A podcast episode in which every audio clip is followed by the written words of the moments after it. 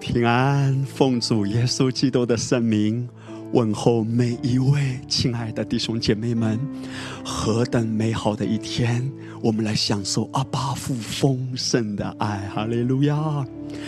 弟兄姐妹们，圣经告诉我们说，大山可以挪开，小山可以迁移，但主的慈爱永远不会离开我们的。在我们的生命中，我们可能都有一些低落，甚至是黑暗的时刻。在一些低落之时啊，我们可能心中有这样的叹息：主啊，你的恩典在哪里？Father，where are you？阿爸，你的同在在哪里？你的供应在哪里？你在哪里？我们感受到孤单，我们感到疲惫，感到灰心。这一切，我想我们每一个人可能都经历过。但今天，让主来安慰你，来服侍你。哈利路亚！因为他是信实的，他绝不离弃你。跟着他走下去。你一定会经历到这一位又真又活的神，怎样带领你穿越死荫的幽谷？哈利路亚！我们一起来唱这首诗歌，《爱我们的天赋》啊，也是喽。吸引我贴近你心，阿爸，拥抱在你怀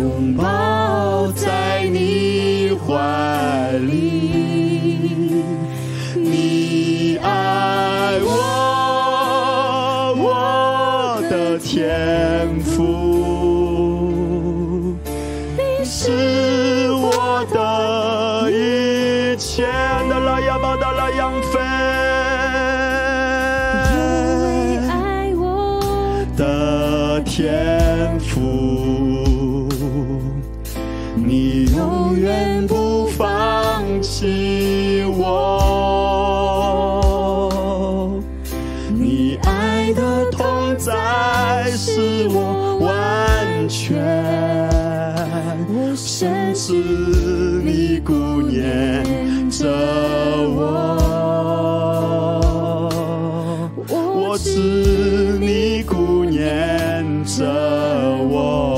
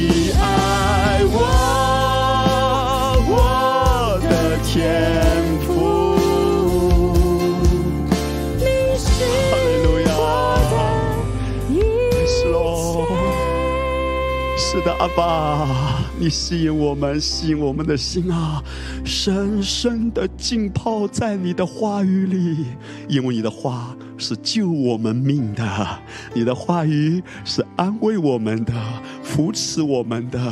我们领受，再领受，感恩祷告，奉耶稣得胜的名，阿门。哈利路亚，感谢主。接下来呢，我们一起进入主宝贵的话语。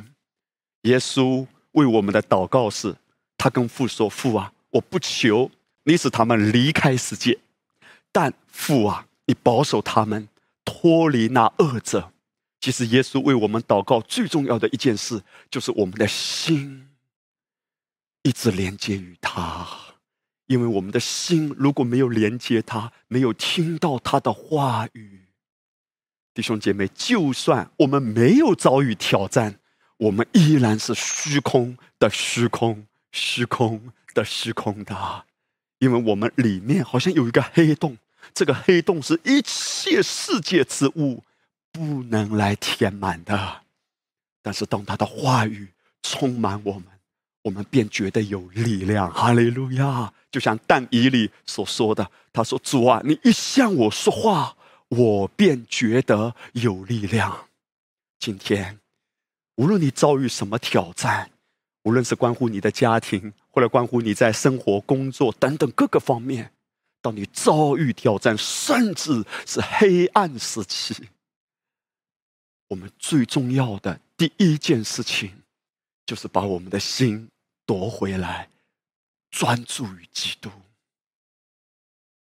在我预备这篇信息之前，主曾经给我一些非常重要的话，神向我显明两个词，一个叫做核心真相，一个叫做次要真相。我在今天一开始的时候，先跟大家分享这个内容。什么叫做核心真相呢？其实这就是神希望我们每一天，甚至啊，是无时无刻不关注的这个真相。你越是在黑暗时期，你越要关注核心真相，或者说是主要真相。那么，什么是次要真相呢？就是这些的事情，看起来也是重要的，也需要我们去了解或者去思考。但你可以了解，可以思考，却不要一直关注。所以神向我显明一些的经文，我发现非常有意思。你有没有留意，圣经中有一些的事情，看起来是个悬案？嘿，弟兄姐妹。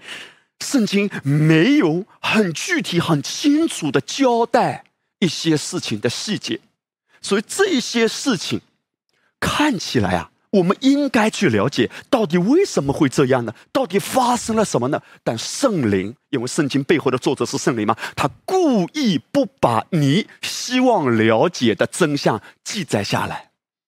我举的第一个例子就是约瑟，大家知道啊。当约瑟成为埃及的宰相之后，后来呢，他的兄弟们因为都遭遇饥荒，来到埃及买粮食。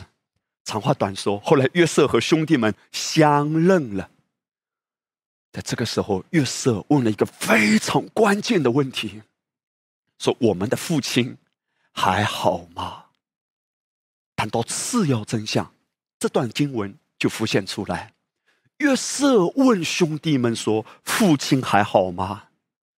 请原谅我弱弱的问一句：约瑟为什么不去找他父亲呢？约瑟真的这么关心他父亲吗？约瑟这个时候是什么身份啊？是埃及的宰相。约瑟，你要去看望你的父亲，谁挡得住你？各位，你了解吗？约瑟被卖到埃及的时候，不是两岁、三岁、五岁、八岁。已经十七岁了。换句话说，一个十七岁的少年人，你大概记得你家里的方向在哪里吧？就算你已经忘记具体在哪一个屯、哪一个村，你也可以派人去了解啊。你是宰相啊，况且埃及和迦南地，也不是说非要跋山涉水，跨过多少万公里的路。约瑟为什么没有去找父亲呢？圣经没有记载，所以我们不知道。当然，我们可以猜测，其中一个可能，当约瑟被卖到埃及的时候，那个时候他的心智还不够成熟，还是十七岁，可想而知。当他被下到坑里。后来被放在奴隶市场里，他是多么渴望这个时候有谁能出手救他。至少他期待：爸爸，你为什么不来找我？爸爸，你在哪里？也许啊，我们用成人的眼光说：“哎呀，约瑟，你不要想多了，你爸爸根本就不知道。”我们现在回过头去看圣经，我们当然很清楚嘛，因为爸爸也被哥哥们欺骗了。这些兄弟们拿着血衣，用动物的血放在约瑟的衣服上，拿给父亲雅各说：“嘿，雅各啊，哎呀，约瑟啊，被野兽吞吃了。”但约瑟不知道他的兄弟们有这个计谋欺骗他父亲，所以就约瑟本身的感受来说，他一定期待：“阿爸，你在哪里呢？爸爸，你在哪里呢？”所以会不会有一种可能，约瑟？在他最孤单、最绝望，由于那个时候他不知道真相是什么，他会误以为他的父亲不在乎他。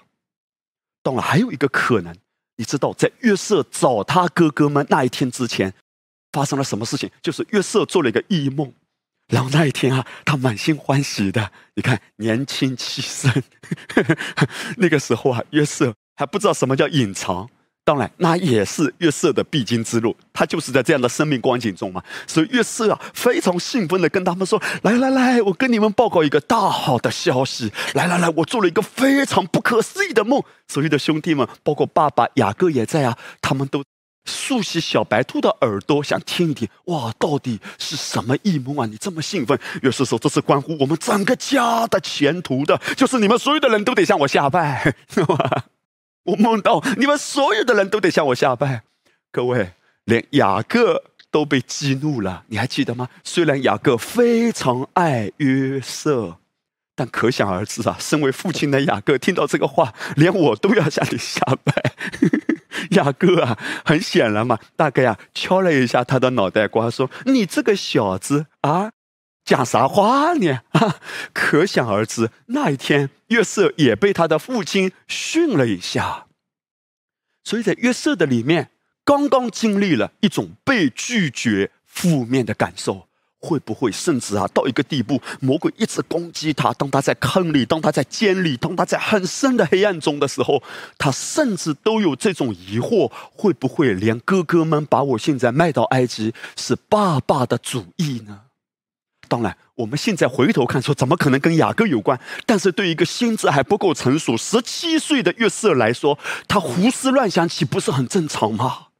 他什么样负面的想法都会被攻击进来的嘛？魔鬼就塞进来、塞进来。你的父亲都弃绝你了，你的兄弟们要搞死你呀，等等。所以约瑟一直以来，他心中有这样的困惑，没有得到答案。导致他既获做了埃及的宰相之后，可能他没有把握吗？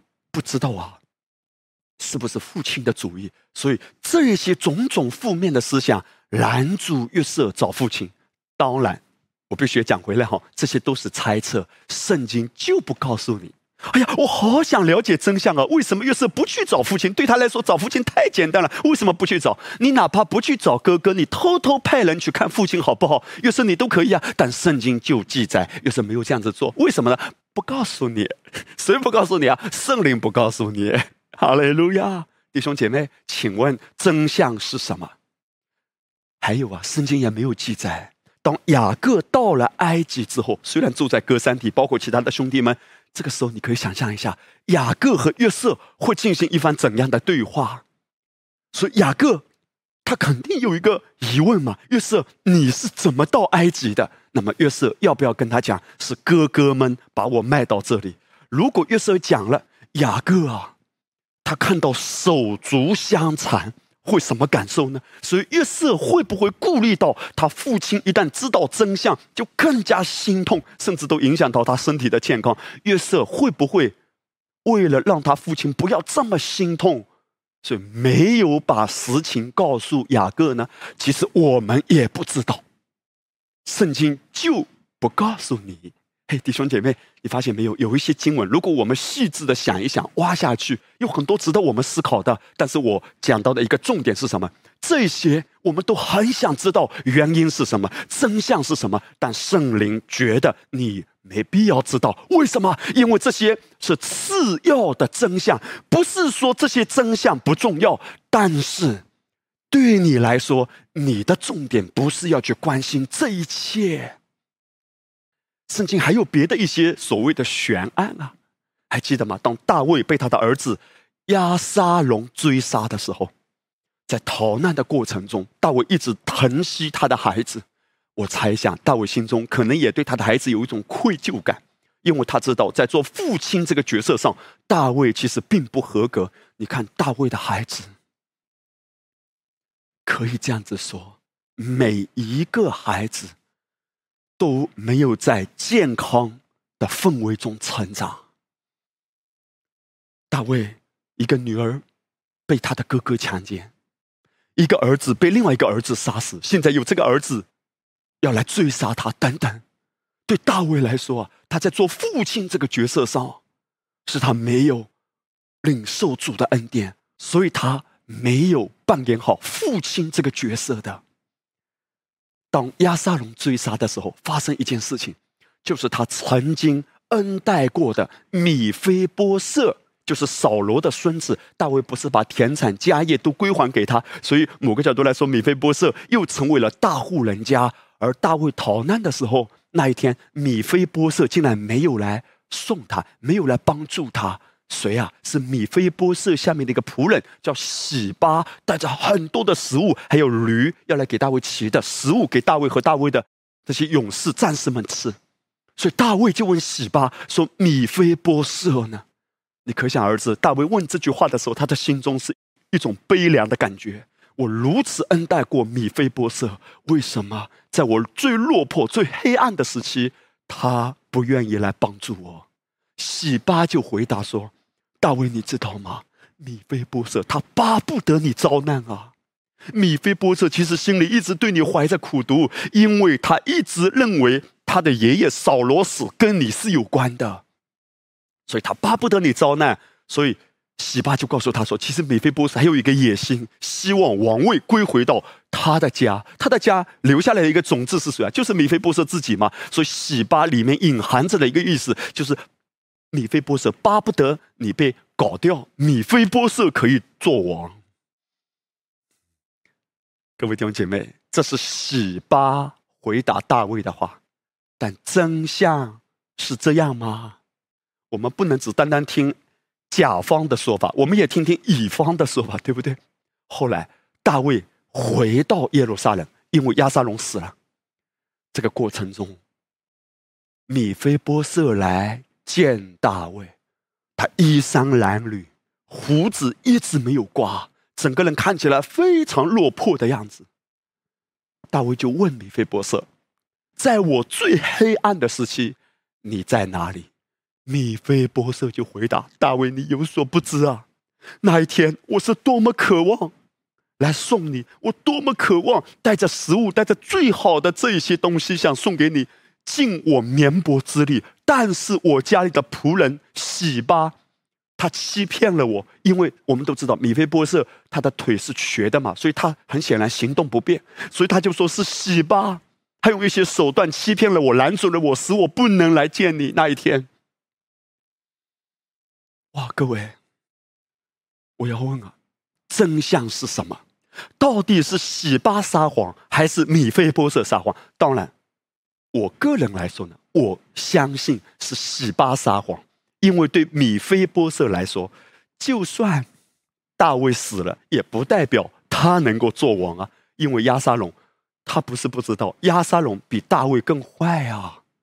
与此同时，对米菲波色来说，当大卫把这么多的产业都归还给他，包括大卫说：“你随时可以来和我同席吃饭。”米菲波设他是发自内心的，已经很感恩。况且当他见大卫的时候，他整个人的身体是非常落魄的样子，胡子都不刮，衣服都是非常肮脏的，因为他说：“我用这样的方式在等待你回来，因为当你逃难的时候，我是多么的心痛。”多么巴不得你可以平安的归来！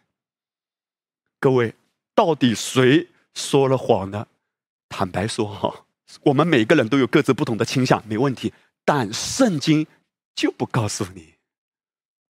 其实大卫后来怎么做决定，看起来都无法让每一个人满意嘛。因为原先大卫听了喜巴的话，大卫就告诉喜巴说：“好了，接下来米菲波说所有的产业都给你。”让米菲波设一无所有，让他做回穷光蛋。后来，大卫听了米菲波设这一番话，大卫又觉得米菲波设讲的是实话，但是呢，他又摸不准到底是谁说谎，所以他就做了一个决定，说：“好，米菲波设啊，原先喜巴把你的产业家业全部都拿走的，现在他可以归还一半给你。”换句话说，大卫没有把握到底谁说实话，所以个人一半。个人一半，坦白说，对谁都不公平。如果喜巴撒谎，那喜巴的结局应该不好的。他怎么可以这样恶待米菲波设？如果米菲波设撒谎，那原来给喜巴用人的眼光看没有问题啊。但是弟兄姐妹，到底谁说谎？圣经不告诉你。我举这些例子，当然，如果你细想，圣经里还有很多例子都没有把。为什么？为什么？到底发生了什么？到底怎么回事？圣经都不记载下来。董神向我显明这两个词：次要真相和主要真相。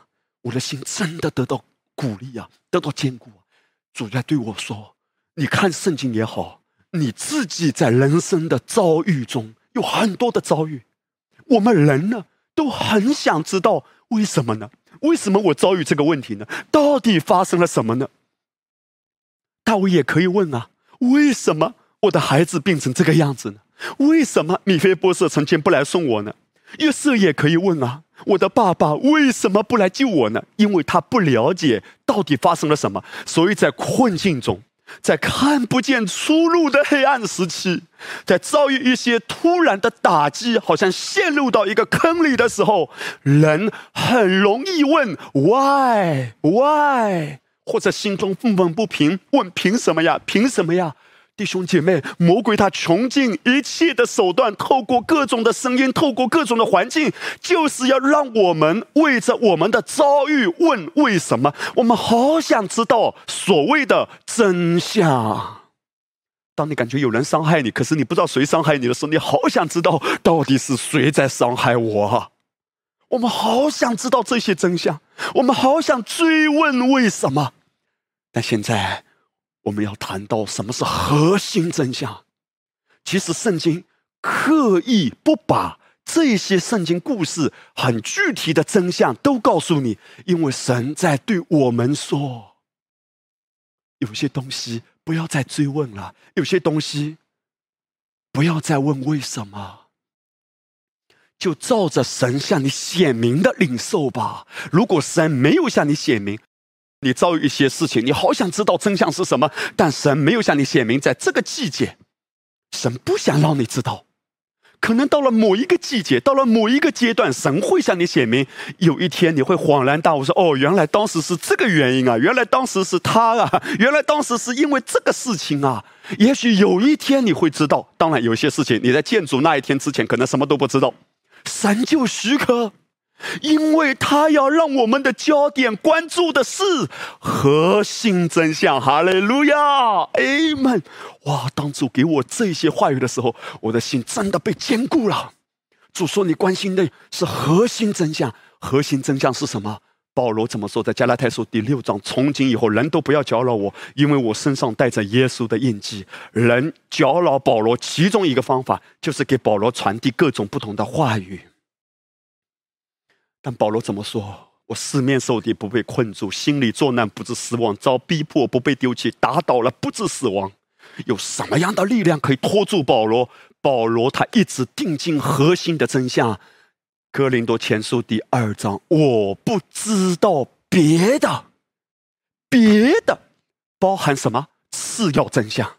保罗说：“我好想知道那个攻击我的撒旦的猜疑到底是谁。”撒旦的猜疑就是被撒旦利用，那个时候一直在攻击保罗，在搅扰保罗的。但保罗连这一切他都不关注。哎，保罗说：“我不知道别的，我也不想知道别的，我只知道哈利路亚，耶稣基督并他定十字架。”保罗的意思是在我的生命中，我只想关注一个核心的真相：耶稣爱我，耶稣已经成了恩典够我用的。所以保罗曾经跟主祷告说：“主啊，我三次求你，求你挪开那攻击我的这根刺，这根刺就是撒旦的猜疑，就是指着那一些抵挡保罗所传讲福音的人，用各种手段想来拦阻保罗继续传讲主的福音。但保罗说：我不知道别的。保罗谈到不知道别的，是他心中的一个决定，我也不想关注。宝贵的弟兄姐妹，今天有太多次要的真相，充满了。”一种魅力，想吸引你的眼球。哎呀，了解！哎呀，这个社会新闻到底真相是什么？弟兄姐妹，有人去关注的。但身为神的孩子，我们不是说不能了解，我们也不是说彻底与世隔绝，绝对不是这个意思。我是指你的焦点、关注、专注于谁呢？原来整本圣经虽然充满了。很多所谓的悬案，但神就不告诉你呀，啊，就不告诉你呀。为什么？因为他要让我们的焦点关注他已经告诉你的。哈利路亚。如果已经告诉你的比次要真相更重要的核心真相，我们都不关注。坦白说，你就算知道一些次要的真相，到底是为什么？哦，你终于知道了为什么？到底是什么原因？你终于知道什么原因？又能怎样？你真的会因此更喜乐吗？你真的会因此人生走得更加光明吗？不会的，弟兄姐妹。如果你不看着那个真正的真相，如果不是定睛于基督，不是看到他的成了，不是支取他成了之功给你的。诸般的恩典，你的人生凭着人的聪明智慧知道了次要的真相，依然无法活好这一生。我感谢主啊，给我这些话。他说有许多的事情不是我的征战，有些次要的真相，神都知道，但你在这个季节不需要知道，因为一旦你花时间去研究、去思考、去关注这些次要真相。你的心会被偷窃，你的心会被不断的追问给夺走，因为你知道了这个为什么的原因，然后又想知道下一个，你的时间、你的精力、你的焦点就这样渐渐挪移帐篷了。我再说哈，我们不是说故意要让自己一无所知，我们也不是说彻底与世隔绝，绝对不是这个意思。我要谈到的是你的焦点，哈利路亚。在黑暗时期，阿巴父在哪里呢？阿巴父一直都在，但当我们的焦点偏离的时候，我们会感受不到他的同在，我们会质疑恩典在哪里？不是没有恩典，是当人关注次要的真相，而不是定睛那核心的真相，我们。常常就感受不到恩典供应同在恩高爱喜乐力量，正确的焦点会带来正确的生活。哈利路亚！接下来我要跟大家谈到一卷的圣经，就是以西结书。神把以西结书第一章一些话语来喂养我，来扶持我。让我的心被坚固得安慰。各位都了解哈，以西结书是一卷非常属灵的，因为里面啊充满了各种的意象、异梦，然后上帝很超自然的把一些的预言啊都隐藏在其中，当然，我们最熟悉的就是以西结书三十七章那个枯骨复苏嘛。神让以西结向这些害国发预言，枯骨复苏嘛，代表我们的生命也是一样的。哪怕再绝望、再黑暗，因着圣灵的大能，因着基督复活的生命，我们都可以经历到很不可思议的恩典，都被重新恢复过来。以西结书的背景就是当时整个。巴比伦帝国，他们非常蛮横，非常强大。他们攻打以色列，掳掠了很多以色列的百姓。其中，我们看到有两个很有名的人物，一个就是被掳到皇宫里的但以里，另外呢，也被掳，但是神用他是在民间发预言的，民间的先知叫做。以西结，你看到了吗？都是被掳，但待遇有点不一样。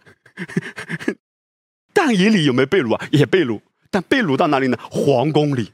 而以西结被掳呢？被掳在民间。所以上帝啊，可以用不同的人，在不同的地方带下他的话，彰显他奇妙的作为。我们啊，如果要跟人比较呢？永远是不满足的，永远是比不完的。凭什么都是被掳？他被掳到皇宫里，而我只能够在我们某一个偏僻的屯里。凭什么？但神呼召不同，带领不同。可是他们有一个相同点，就是他们的心向着神，愿意跟随神。神在被掳之地，被掳意味着什么？有太多的不自由。看起来你没有办法主导你人生的脚步，可是宝贵的弟兄姐妹，当我们谈到自由的时候，永远首先谈到的是我们的心啊。接下来我要跟大家谈到的第一大点，就是在黑暗时期，神透过以西结对被掳之地的百姓说话。以西结书第一章的一到三节。圣经说啊，当三十年四月初五日，以西结在加巴鲁河边被掳的人中，天就开了，得见神的异象。正是约亚敬王被掳去第五年四月初五日，在加勒底人之地加巴鲁河边，耶和华的话特特临到布西的儿子祭司以西结，耶和华的灵。降在他身上。圣经论到以西结的时候，其实交代了一个背景：原先以西结不是先知，原先以西结被预备、预备、预备、预备是干嘛的呀？是做祭司的。哎呀，祭司跟先知差别可大了。当时神在以色列百姓中间设立了三个主要的职分，就是君王、祭司和先知。君王是领受神的恩高，来带领管理整个百姓的。先知呢是代表神对百姓说话的，而祭司是代表人来到神面前的。所以，以西结原先被预备。各位，祭司不是你想干就能干的，祭司也是需要被预备的。通常二十五岁开始，一直被预备，至少预备五年到三十岁。在犹太人的文化观念中，他们三十岁这个人可以正式出来参与服侍。在他三十岁的时候，上帝一直预备他。后来神说：“哇，预备的好棒啊！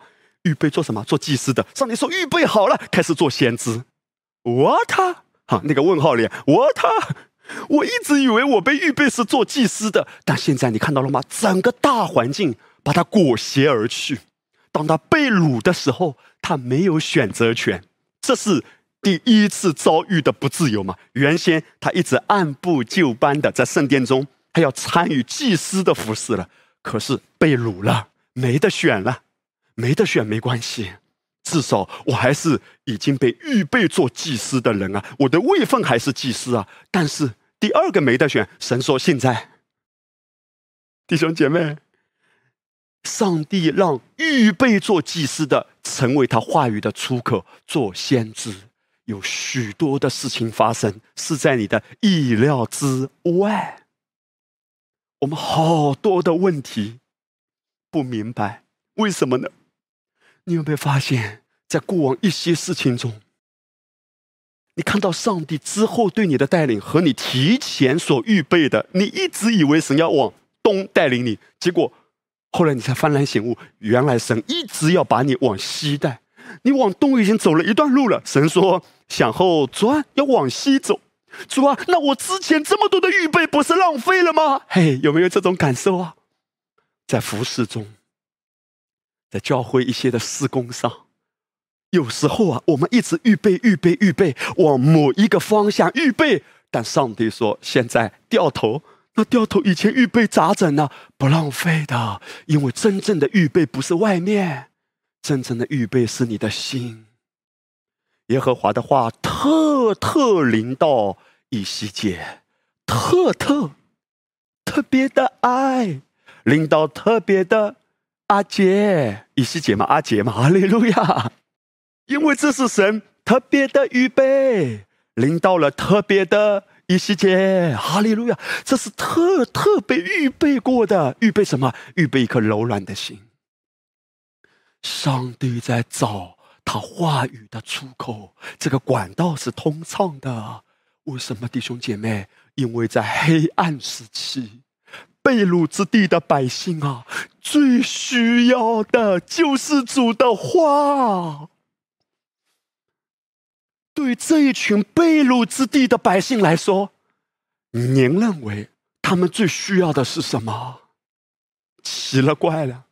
上帝明明看到他们被掳，神啊，你若真的爱我们，给我们话干啥嘞？话又不能当饭吃哦。你对我说话啊，我就肚子自然饱了。你对我说话，哎呀啊，我身体有什么状况，我就好了。你看到了没有？这是今天同样的很多基督徒的疑问哎，因为他觉得，当他在最黑暗、最困难的时期，他最需要的是钱，是药。我不是说这些不重要，但是真的匪夷所思哎！对被掳之地的百姓来说，神啊，你给什么不好？给话语啊！你了解我们水深火热的百姓吗？你了解我们的苦难吗？你了解我们在黑暗中我们心中的痛苦挣扎？但上帝知道，他们最需要的是什么。哇，弟兄姐妹，你有没有发现，有时候啊，我们的想法跟上帝的想法有很多的落差。如果你自己做了上帝，假设你无所不能，想要啥就来啥，你现在看着自己或者你的好朋友、你的家人需要什么，你一定马上出手就给什么？为什么上帝给我的跟我自己想要的不一致呢？然后他还口口声声说我是恩待你的，我是永远爱你，Love you forever。哎呀，主啊，爱在哪里？恩典在哪里呀？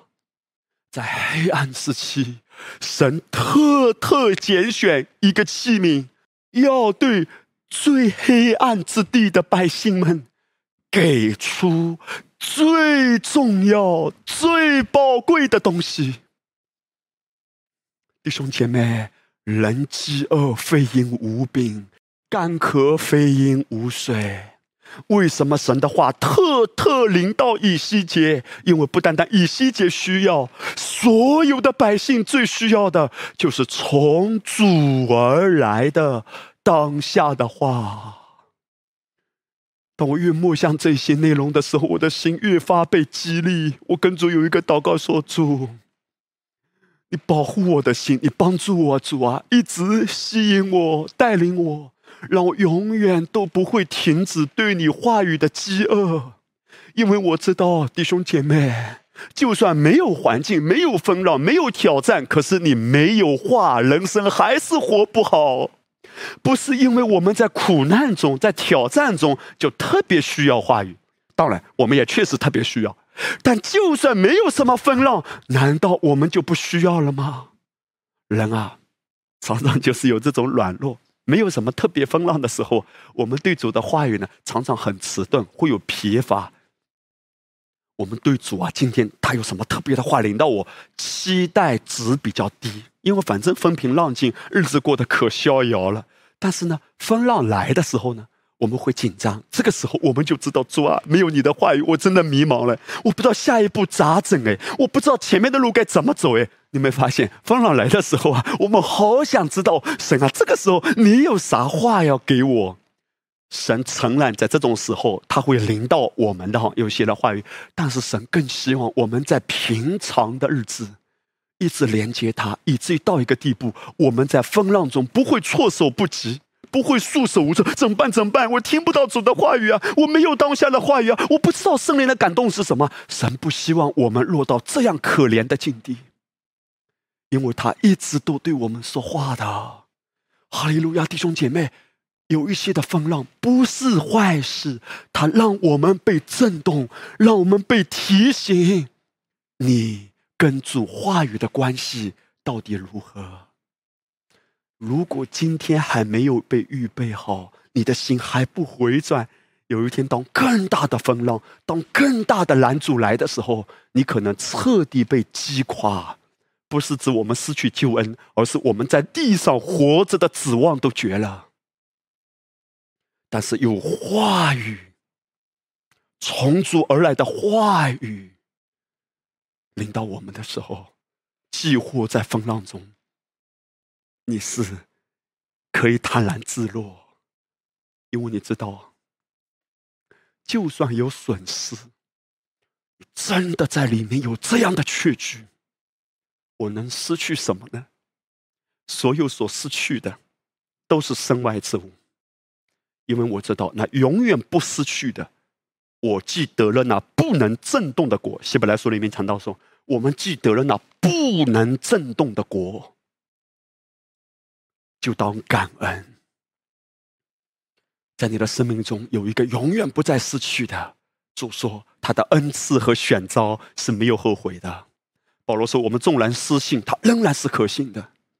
也许你在财务上有损失，你在关系上某些关系失去了，弟兄姐妹，有一些失去是你无意之中做了一个错误的决定；有一些的失去真的是魔鬼千方百计来偷窃；有一些的失去你都不知道到底什么原因。我们呢，也要学习，不要给别人做我认为的解释。”哎呀，就是因为你什么原因，所以你现在遭难了；就是因为什么原因，所以你现在遭遇这个风浪。我们不要恣意的把自己扮演上帝的角色，然后来替别人解释说因为什么原因，因为什么原因。有很多时候不一定是真的像你以为的那个原因，是因着我们的自意、我们的骄傲，我们以为就是这个原因，可能神的眼光看完全不是。所以我们不是人的神啊，我们不要替别人解释是什么。我要说的是，不管什么原因，这些次要的真相，如果神没有向你显明的，你也不一定非去追问嘛。你只要关注那核心的真相，我的神必为我征战。My God, fight for me。他永远爱我，他可以为我翻转。我的心向着他，若是单纯的。圣经说的非常清楚：神若帮助你，谁能抵挡呢？也许在某一个阶段，也许你说牧师啊，我在财务的黑暗时期已经延续了一个月、一年、两年，我没有看到财务翻转。弟兄姐妹，你的心若真的靠着主的恩典，领受他这一份恩典，从关注次要真相转变。更深的关注核心的真相，就是基督，他成了，把心夺回来，靠着主的恩典注目于他，什么黑暗他都可以为你翻转。哈利路亚！所以啊，最重要的，在被掳时期，在被掳之地，神给他们话语。用人的想法，当他们被掳的时候这么可怜。上帝如果天上掉黄金该多好啊！上帝从天上掉钻石该多好啊！是神可以成就。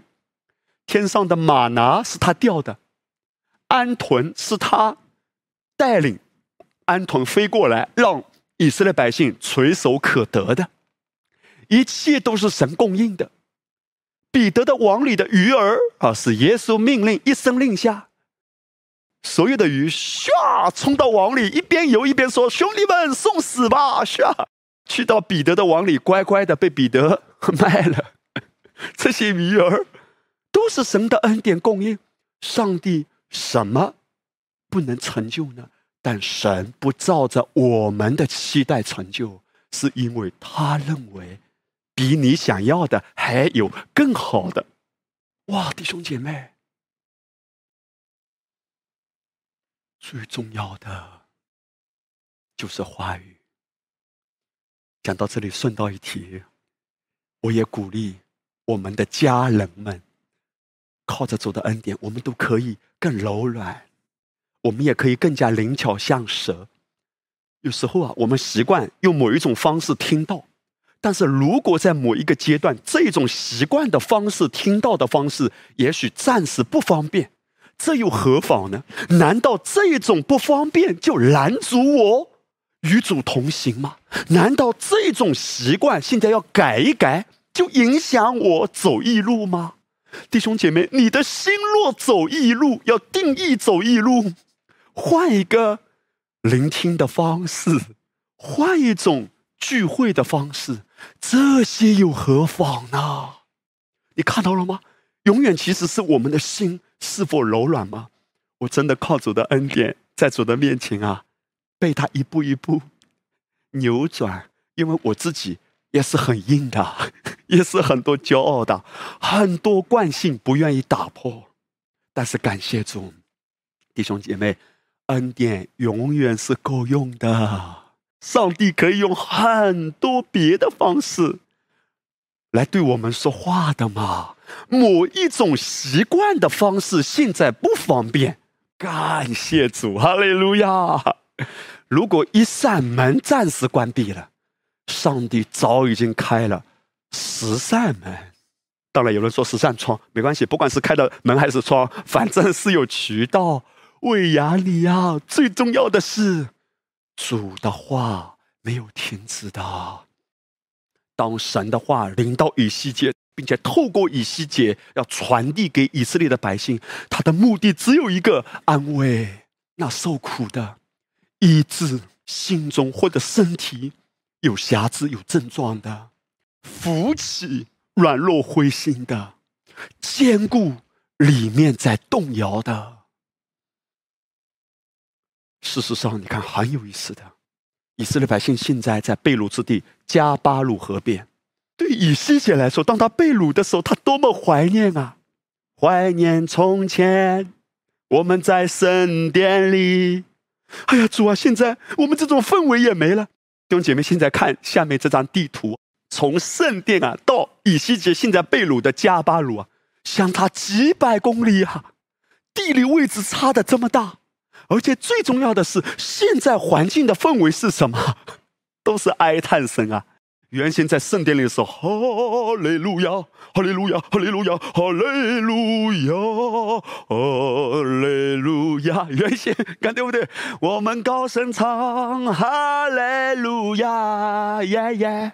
而现在呢？哎呦妈呀，耶耶！哇，现在都是在被掳之地唉声叹气啊，这咋整呢？弟兄姐妹，难道因此？神的话就不灵到吗？难道因此以西结就无法领受到主的话、主的爱、主的同在了吗？No，神的同在根本不受时间、地理环境的影响。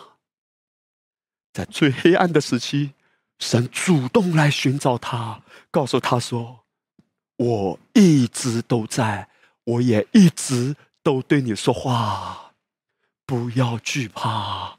神在对我们说，他一直都在，而且他会一直喂养你的。哈利路亚！有话语就有方向。神的话语是光啊，他的话解开，发出亮光，照亮我们的心。神的话语是活水啊，它像一棵树栽在溪水旁，按时后结果子。有话有水，就有果子结出来。神的话语是火啊，他说我的话岂不像火，又像能打碎磐石的大锤吗？他的火烧尽我们心思意念中很多的杂质。神的话语像大锤，我们本身一些坚固的营垒。记得主的话，有些话可能听起来不舒服，甚至是管教。但是这些话是良药，哈利路亚，可以击碎我里面一些很顽固的东西，一步一步被他引导更加柔软。神的话语是生命啊！耶稣说：“我的话就是灵，就是生命。”主的话语带着能力啊！主的话语是什么？是粮。他说：“我就是从天上降下来生命的粮。”在旧约里面，先知怎么说？主啊，我得着你的话，就当食物吃了。你的话语使我心中欢喜快乐啊！弟兄姐妹，为什么圣经有这么多的比喻？哈，神的话语啊，像水一样；神的话语像火一样；神的话语啊，哇，是粮食等等。为什么？因为主在告诉我们，他的话可以供应我们生命。每一个需要，当你在受苦时，神的话能安慰你；当你在病痛中，神的话能医治你。他的话像两刃的利剑，连骨节和骨髓都能刺入铺开。当我迷茫的时候，神的话语光照我们，开启我们，带领我们。当我心中很堵啊，我完全被压制住了，神的话语像大锤一样打开这些捆锁。原来主的话可以供应我们一切的需要，而他话语的领导根本不基于某一种固定的形式。现在不在圣殿里了，现在离开了原来的习惯，但主的话没有停止。主今天也给我们当下的话语。最重要的是，我们跟主领受一颗聆听的心、饥渴的心。主的话语。帮助我们，哪怕在最黑暗的时候，一步一步走出来，并且因着有他的话，越走越光明。所以我要跟大家谈的是什么？第一方面，在最黑暗的时期，神对他们说话，透过以西结先知。感谢主，今天神也透过你在你的家庭中传递主的爱、主的平安、主当下的话，透过你对你身旁的弟兄或者姐妹们来分享主的爱、主的恩典。有话就有光明，有话就有生命，有话语就有力量。你现在最需要的是把。世界的声音暂时先消音一下，关闭一下，来到主面前。主啊，就在这样的状况中，你有什么话给我？神可以透过牧师对你说话，先透过圣灵亲自感动你，对你说话。神透过经上记着的经文向你解开，对你说话。一有挑战，马上把心夺回来。主啊，你有什么话给我？接下来呢，我跟大家谈到第二个大点，就是在黑暗时期，神向他的百姓显明他爱的同在。以西结束第一章，我们从第四节开始。我观看，见狂风从北方刮来，随着有一朵包括闪烁火的大云，周围有光辉，从其中的火内发出好像光耀的晶晶。又从其中显出四个活物的形象来，它们的形状是这样：有人的形象，各有四个脸面，四个翅膀。第十节，至于脸的形象呢，前面各有人的脸，右面各有狮子的脸，左面各有牛的脸，后面各有鹰的脸，各展开上边的两个翅膀相接，各以下边的两个翅膀。遮体，我请大家可以看一下这张图片。圣经谈到这个四活物啊，它一共有四只翅膀，就是两对。其中呢，一对是飞翔的、展开的；另外一对两个翅膀呢是遮体的。为什么遮体呢？是代表他们在神面前的谦卑。事实上，你留意，当圣经谈到天使的时候，就是神的创造物，除了我们人类，神的灵界的这种创造物呢？你看。天使都有不同的样式，有六个翅膀的，像以赛亚书里面讲到了撒拉夫，还有六个翅膀。六个翅膀的这个天使也是用两个翅膀遮体的。启示录里面谈到也有两个翅膀的，而以西结在这里面看到的四个翅膀，同样是两个翅膀遮体。为什么？这是代表他们的谦卑，因为他们不是我们要关注的焦点。他们说：“你们不要看我，我要隐藏自己，我要谦卑自己。你们要看那坐在宝座上万王之王，哈利路亚。”而以西结看到的这个是活物，他看到非常不可思议的，因为每一个是活物呢，都有四个形象，或者说四个脸孔，就是牛的脸、人的脸、狮子的脸和鹰的脸。弟兄姐妹，在以西界所处的最黑暗之地、最黑暗时期，神让他看到是活物。其实我们非常清楚，这个是活物，它都是指向基督的，因为神可以透过各种的画面，把他爱子的荣耀，虽然那个时候他的爱子还没有道成肉身，但提前显明出来。虽然以西结那个时候耶稣还没有降生，但神可以透过这种意象，让他提前知道有关基督的预表。有关基督的画面，今天啊，当我们回头去读以西结书的时候，我们知道以西结书被记载下来，不只是神透过以西结对当时当地的被掳之地的百姓说话，也对超越时间的、跨越几千年的后代的我们来说的。而当我们今天读旧约的时候，透过新约的眼光去看的时候，我们的心啊。可以得到多大的爱呀，弟兄姐妹！以西结在这个意象中呢，他看到这个活物啊，他的脸的形象就是人的脸、狮子的脸、牛的脸和鹰的脸。所以，我们谈到从预表来说，其实就是指四福音中出现的耶稣四个不同的形象，同一位主，但他有很多荣耀的光辉。值得我们进一步的去认识的。马太福音，耶稣所显明的形象就是狮子，因为马太福音的核心就是耶稣是荣耀的君王。那生下来做犹太人之王的，在马太福音一开始就有这句话，而其他的福音书都没有出现。这个东方的博士，当他来找婴儿耶稣的时候，他就去问。那生下来做犹太人之王的在哪里呢？你看到一开始，耶稣是王这一点就提出来，而事实上我们知道，耶稣不只是犹太人的王，耶稣是万王之王。甚至你看到很有意思的，当耶稣被挂在十字架上的时候，那些攻击他、污蔑他的人，在十字架的上面都有一个牌子，这是犹太人的王。他们其实讽刺的，哎呀，你自己说的嘛，你是犹太人的王，你如果是王，为什么这么惨？但他们无形之中已经把一个真相说出来了。事实上，在希伯来的原文里面啊，这一句话用希伯来的原文写的嘛，弟兄姐妹，很奇妙的。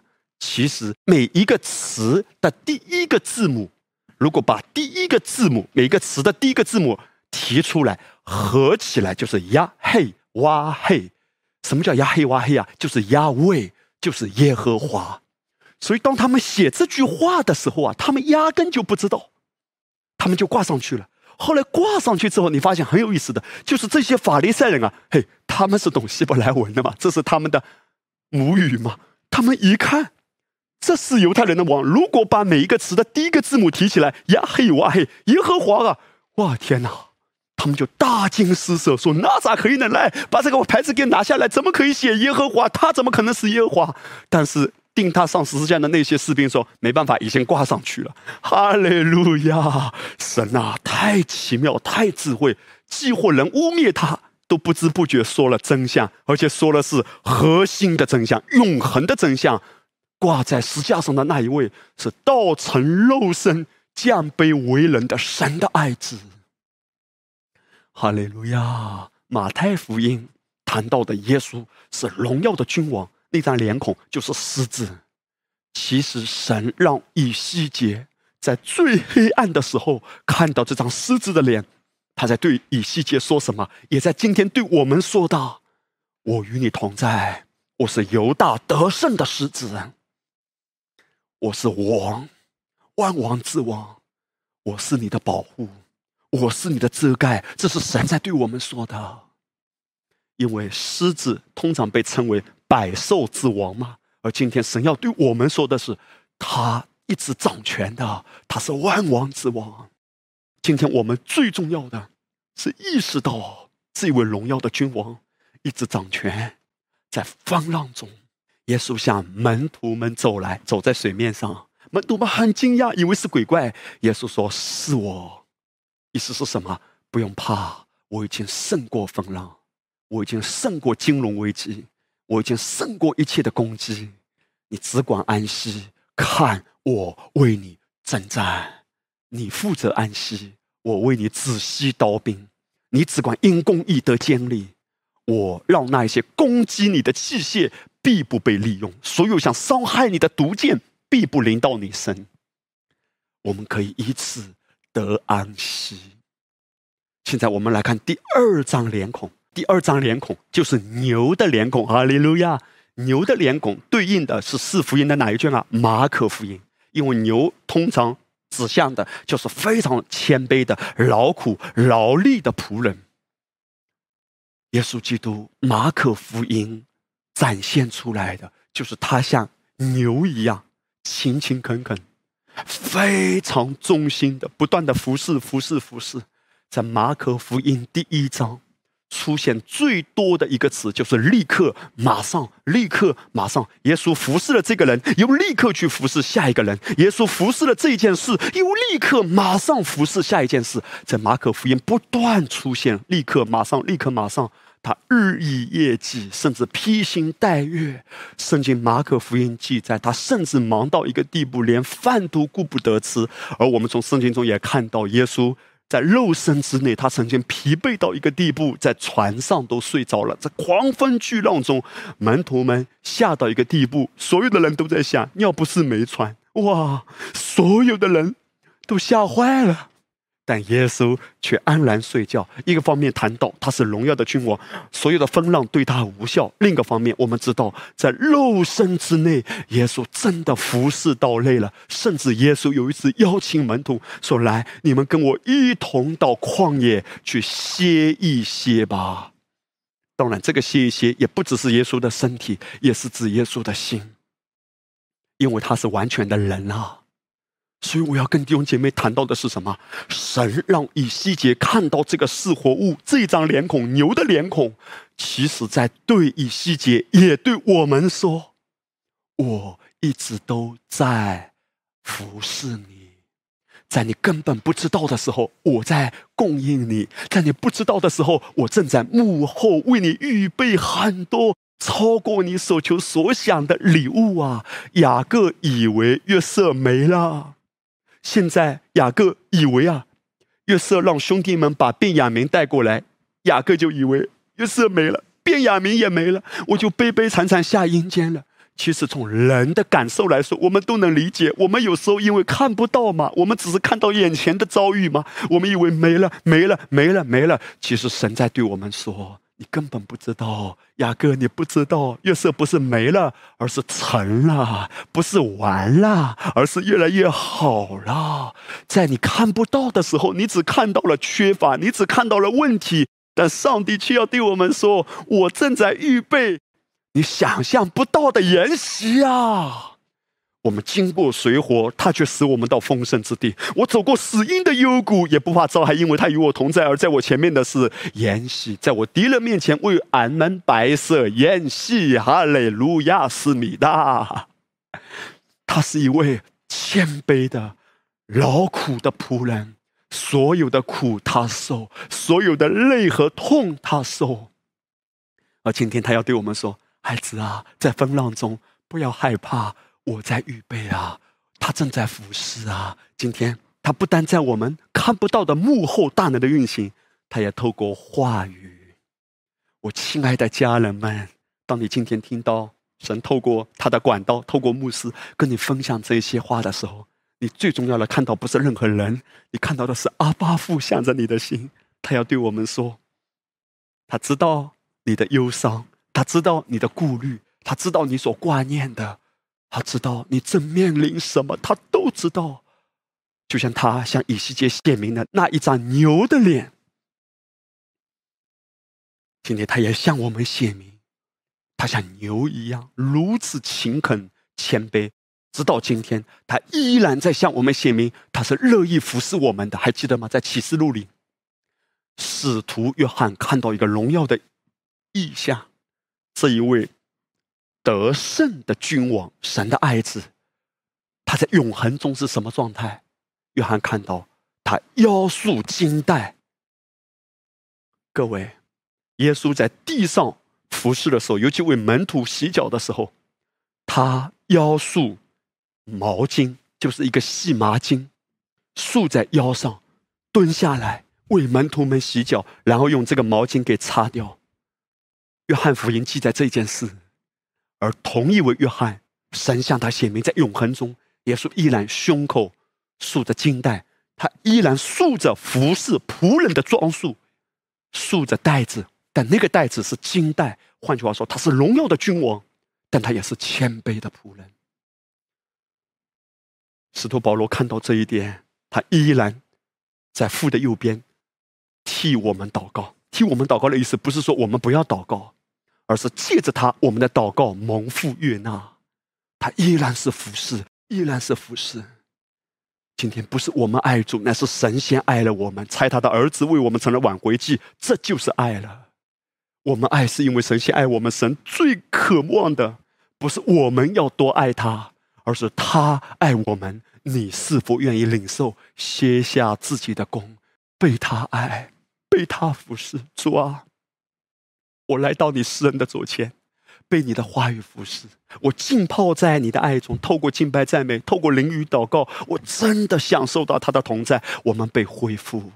神对以西结说：“来，让我服侍你，让我服侍你，使你的恐惧、忧虑都消散。”今天主耶对我们说：“当你感到惧怕，当你感到忧虑的时候，先坐下来，被他的话语服侍，让他温柔的话、恩典的话来安慰你，来兼顾你。你站起来的时候。”你擦干泪水，重新往前走。也许你卸下包袱，不知不觉的，因为主的话语就有这种能力。我们可以去拥抱那需要拥抱的，安慰那需要安慰的。保罗说：“我们在苦难中啊，神就安慰我们，叫我们用神给我们的安慰去安慰那遭各样患难的人。因为你被主服侍到了，你按着主对你的爱和服侍去服侍那一些同样需要被爱和服侍的宝贵的家人。”现在我们来看第三张脸孔，就是人的脸孔。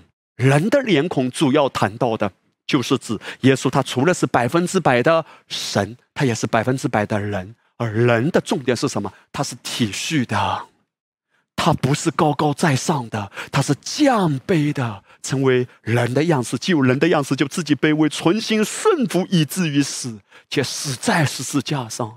耶稣最降卑、最体恤，所以圣经说他并非不能体恤我们的软弱，他也曾凡事受过试探，与我们一样，只是他没有犯罪。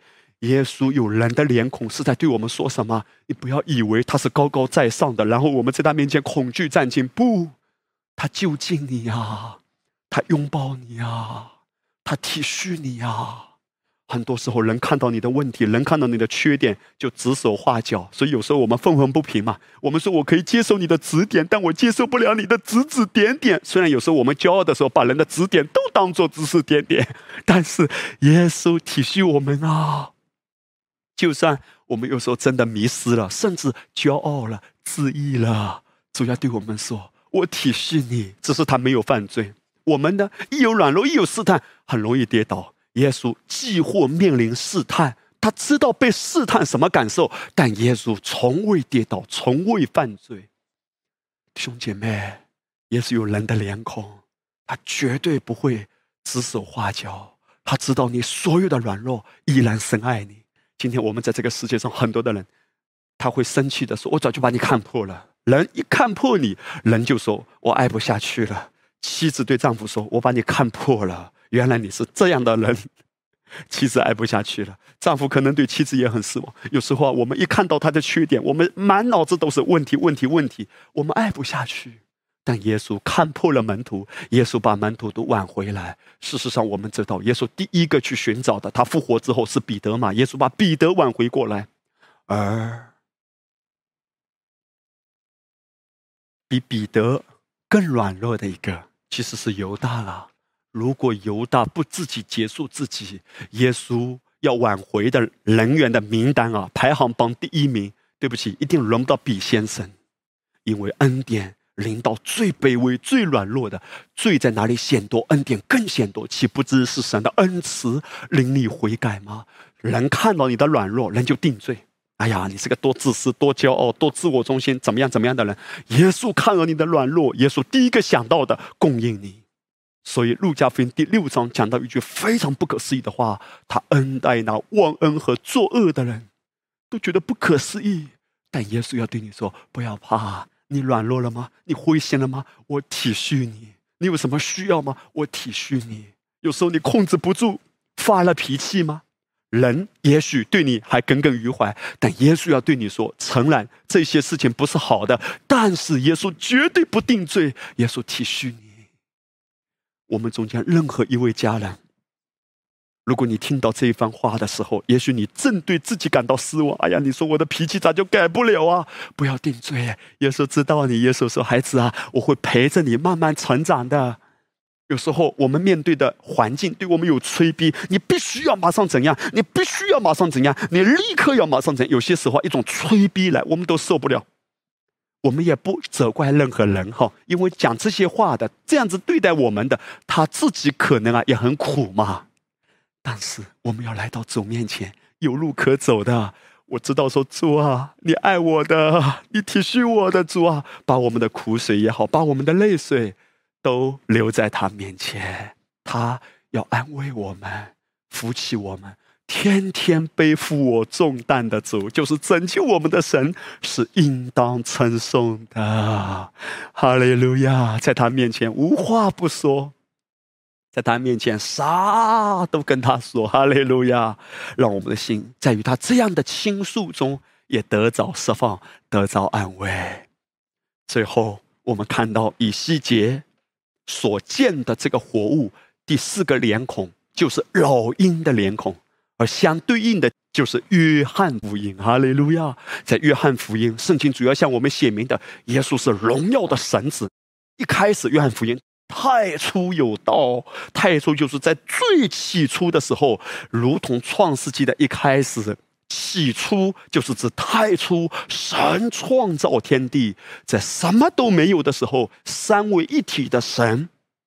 他们是同尊同荣，哈利路亚！他们是同心同工，也彼此相爱的这一位三位一体的神。他死无变有，太初神创造天地，而在约翰福音一开始，神向我们显明这一位如此荣耀的神子，翱翔的像老鹰一样嘛，在空中翱翔的，他降杯下来，但他降杯完全的人，也是完全的神。他虽然被试探，但他没有犯罪，因为耶稣基督是无罪的，所以这位无瑕疵的羔羊才能够赎我们的罪啊！今天神要让我们明白的是什么？这位荣耀的羔羊，翱翔的神子，他的生命也在我们里面。他用他生命的代价把我们救赎。保罗说：“我们被迁到他爱子的国度。”我们。与基督一同坐在天父宝座的右边。当神让以西结看到老鹰的图像的时候，神其实在告诉以西结，在神的眼中，所有属他的圣洁的子民也是可以翱翔的。这个翱翔不是指着肉身，不是说你要飞起来，而是指着你的属灵的地位，你属灵的位分，你我。今天在基督里看得越来越清楚了，因为旧约是影儿，新约是实体。透过旧约看新约，你看到了吗？新约主要都是教义，新约里面充满了一些教导我们核心的话语，最精简的保罗的书信，但是具体的内容是透过旧约这些图像向我们解释的。神说：“你与基督一同坐在父的右边，你是翱翔的，你是稳行在高处的。”我不懂啊，什么叫稳行在高处？什么叫翱翔的生命啊？我不懂啊！你看旧约，老鹰一样是飞翔的，是超越的，是风浪虽然有，但打不到你，因为你迎着风浪，你可以翱翔。神要打开我们，以至于。到一个地步，我们不再被地上这种东西所缠累。人怎么说啊？人怎么看啊？地上的这种尘土啊，非利士人的灵啊，非利士人的意思就在泥堆里打滚的，像用尘土来压制你。负面的话、负面的环境、负面的声响盖住你。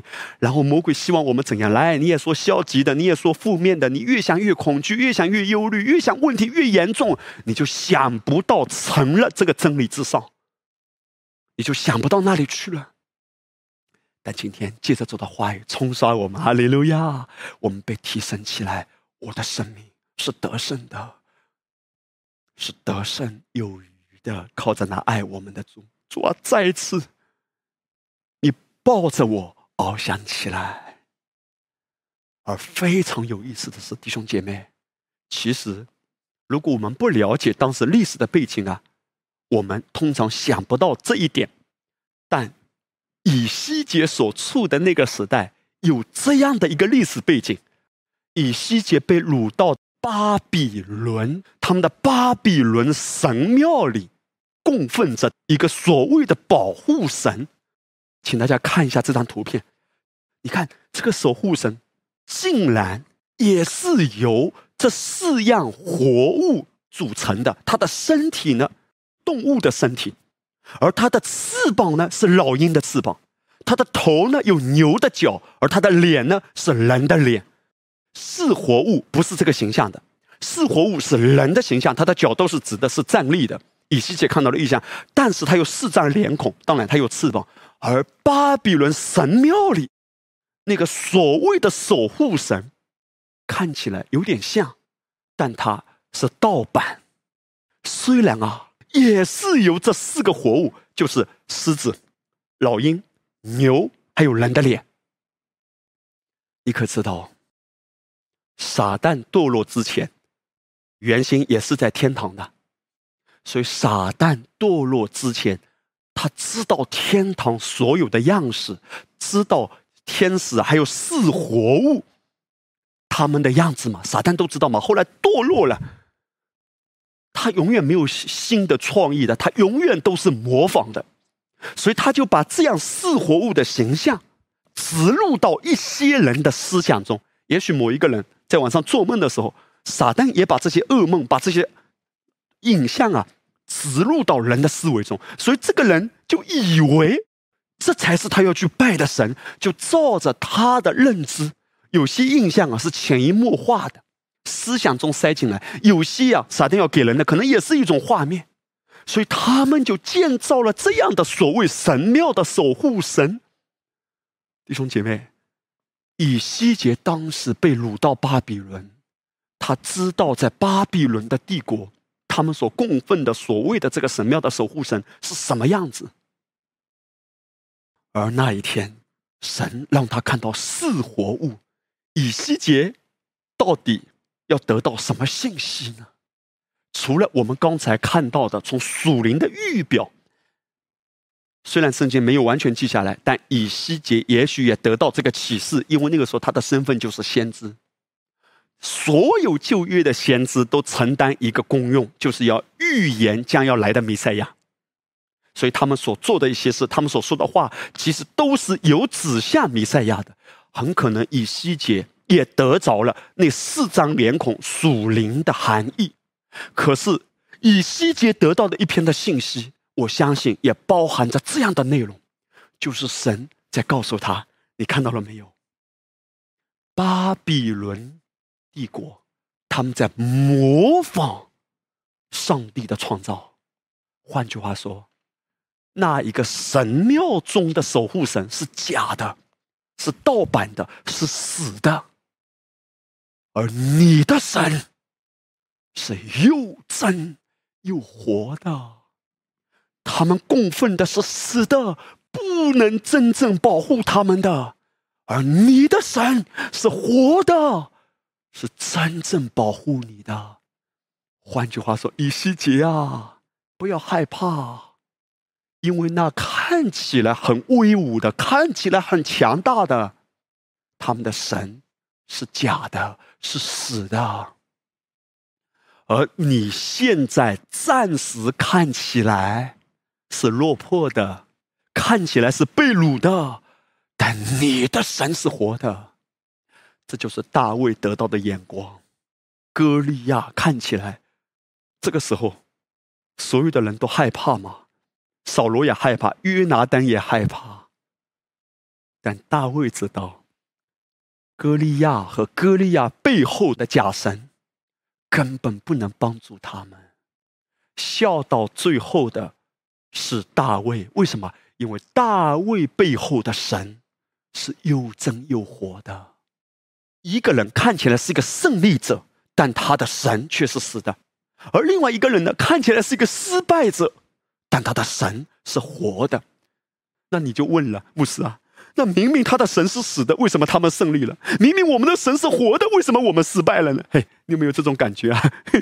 有时候你发现，哎呀，主啊，他都不信主哎，他的日子过得比我好哎，我都信主哎，为什么神不帮助我？同样啊，你也会看到啊，今天有人会这样子问啊，他都没有信主啊，他日子过得很逍遥，他身体很健康啊。你看他看起来活得很滋润啊，等等哦，他很强大、很强势啊，还欺负我，那我都是信神的，为什么看起来我反而是个失败者？宝贵的弟兄姐妹，在今天的最后，容许牧师跟你分享这一段话，我们要很慎重讲这些话，要保守自己的心，不要被魔鬼欺骗。你觉得那一些他们所拜的神，他们所依靠的势力是假的？那个神是死的，你说他们是胜利者，他们活得更滋润，而我看起来更失败。我要弱弱的问一句：真的吗？他们真的活得好吗？还是他们演的好？你觉得哇，他都不信主哎，他都活得这么好，真的吗？他是真的活得那么好，真的活得那么喜乐，真的活得那么充实，真的活得那么安息，真的活得那么平安，真的活得晚上都睡得很好，吃嘛麻香，真的活得平安如江河，真的吗？还是演的好？你觉得他活得好，是你从他自己拍的视频中看他活得好？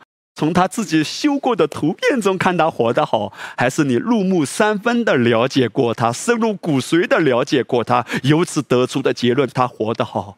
弟兄姐妹啊，神的孩子，如果没有这样的洞察力，我们真的被魔鬼牵着鼻子走，被骗到什么程度啊？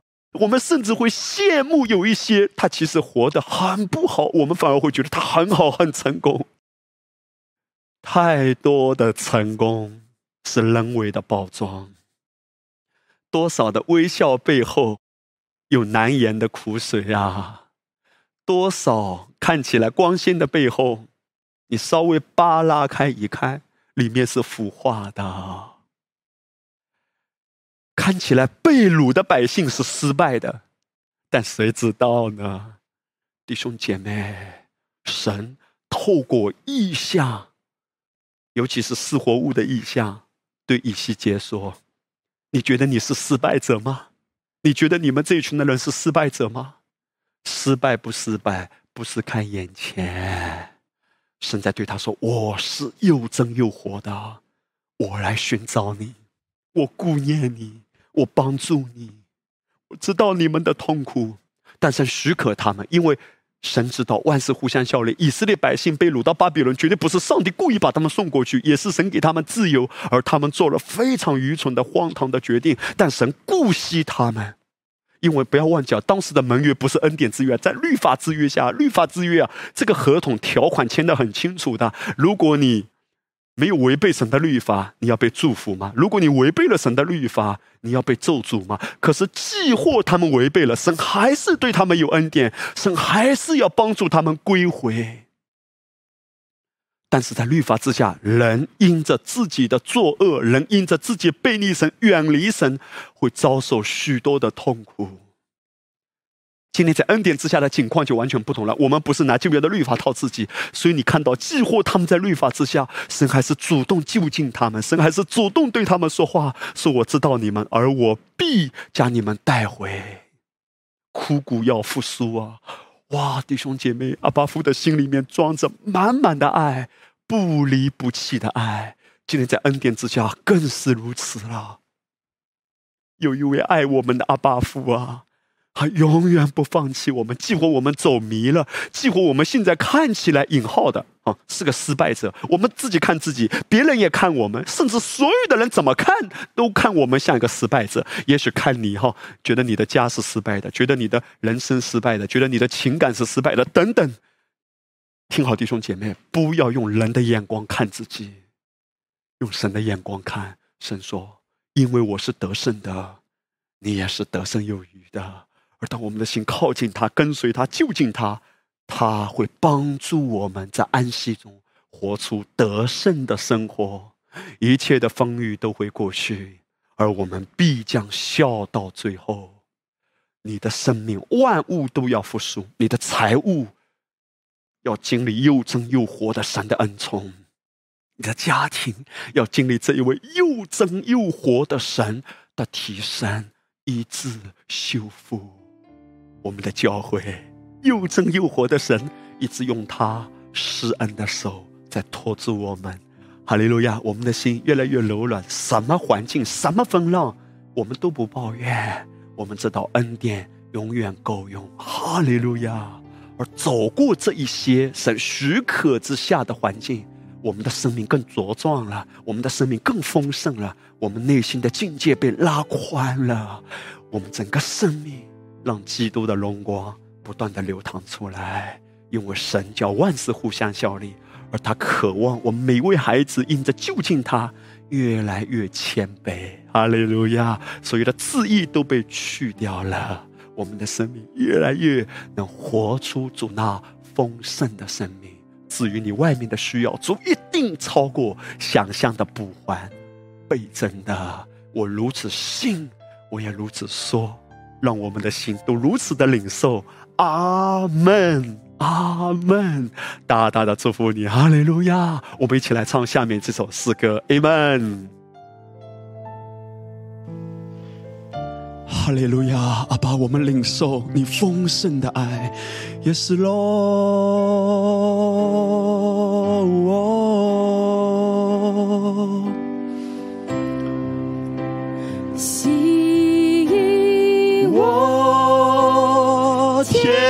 紧你心，拥抱在你怀里，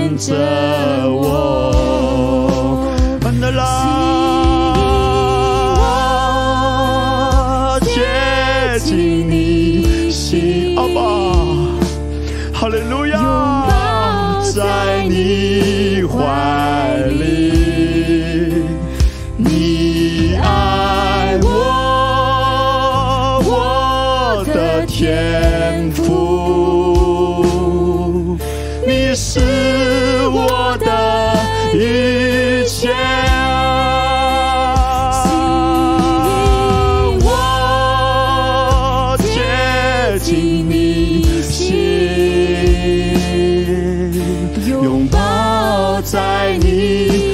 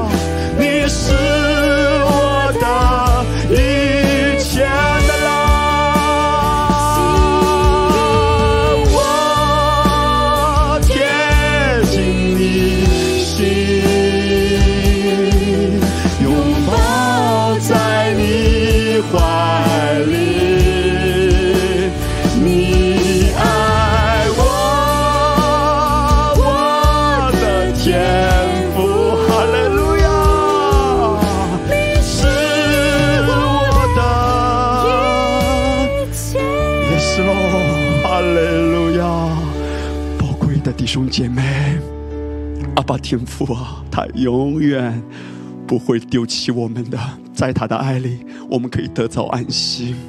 当以西结和当时被掳的百姓在最黑暗的时期，神主动来找他们，神告诉他们说：“我爱你们，我没有忘记你。”我与你同在。神给他们话语，神给他们意象，神兼顾他们。今天阿巴父也要这样的兼顾我们，在黑暗之地，在黑暗之时，耶稣说他就是我们的光，他的话就是灵，就是生命。如同我们一开始所分享的，主要帮助我们真的看见，在我们的生命中到底要关注什么。弟兄姐妹，也许在你的家里有很多的事，你觉得我要去处理，我要去关注，但是还记得吗？我们谈到次要的真相和主要的真相。也许你家庭里有很多的事，你不明白为什么你生命中遭遇一些事，在服饰上遭遇一些挑战，我不知道为什么会遭遇这一切。但是主要告诉我们，这一切都是次要的真相。主要让我们关注主要的真相，就是基督和他成了之功。也许你家里有很多三姑六婆的事，要你去关注；有很多家庭的琐碎的事，是的，这些是要面对，是要往前走。但是最重要的是，每一天醒来，主啊，我要关注你，耶稣基督和他的成了、成了、成了供应了、供应了，这是我们最需要关注的。主今天对我们说话。主今天也让我们被坚固，他永远与我们同在。哈利路亚！为这个缘故，我们心里有一个百分之百的确据，他永远不放弃我，他永远不离开我。我可以跟着爱我的主，一步一步的走下去。我不知道明天会遭遇什么，不知道教会接下来会面对什么，但是。如同以西结看到的是活物，主在告诉他，也在告诉我们，他一直都在，他供应你，服侍你，他一直坐着为王。阿门，阿门。主啊，如果我没有得到这样的话，我们走不下去的。但有你的话，我们可以走下去。有阿爸的爱。我们可以走下去，哈利路亚！越走越有荣光，越活越美好，哈利路亚！阿爸，我们向你献上感恩，谢谢你。记着你不放弃的爱，让我们的心得安慰、得滋润啊！继续安慰、滋润、坚固、服侍你每一个宝贝们，都在你的恩典中被拉起来，跟着你往前走，越走越安息，放手过生活，在你的话语、在你的同在里，我们整个生命容光焕发。主啊，从我们的口中流出的不是苦水。而是甜水，因为有主的爱，我们都得安慰，都得自由啦！哈利路亚，阿爸，我们感恩啊！如此的祷告，奉耶稣得胜的名，阿门！哈利路亚，大大的祝福你，阿门。